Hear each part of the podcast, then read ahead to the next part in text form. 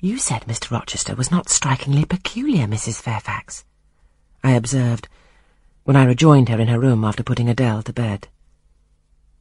Well, is he? I think so.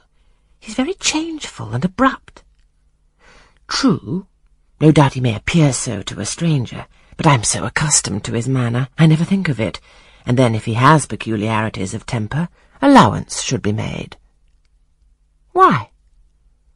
Partly because it is his nature, and we can none of us help our nature, and partly because he has painful thoughts, no doubt, to harass him and make his spirits unequal. What about? Family troubles, for one thing. But he has no family. Not now, but he has had, or at least relatives. He lost his elder brother a few years since. His elder brother? Yes. The present Mr. Rochester has not been very long in possession of the property, only about nine years. Nine years is a tolerable time. Was he so very fond of his brother as to be still inconsolable for his loss? Why, no, perhaps not.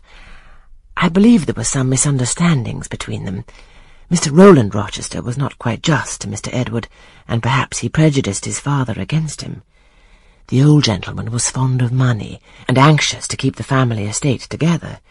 He did not like to diminish the property by division, and yet he was anxious that Mr. Edward should have wealth, too, to keep up the consequence of the name. And soon after he was of age, some steps were taken that were not quite fair, and made a great deal of mischief.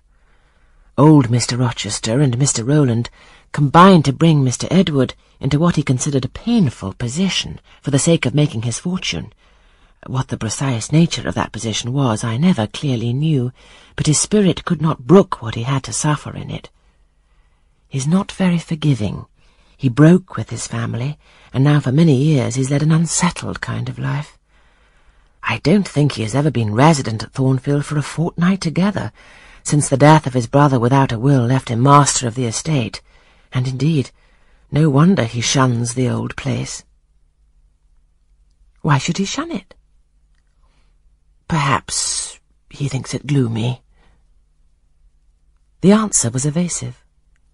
I should have liked something clearer, but Mrs. Fairfax either could not or would not give me more explicit information of the origin and nature of Mr. Rochester's trials. She averred they were a mystery to herself, and that what she knew was chiefly from conjecture. It was evident, indeed, that she wished me to drop the subject, which I did accordingly.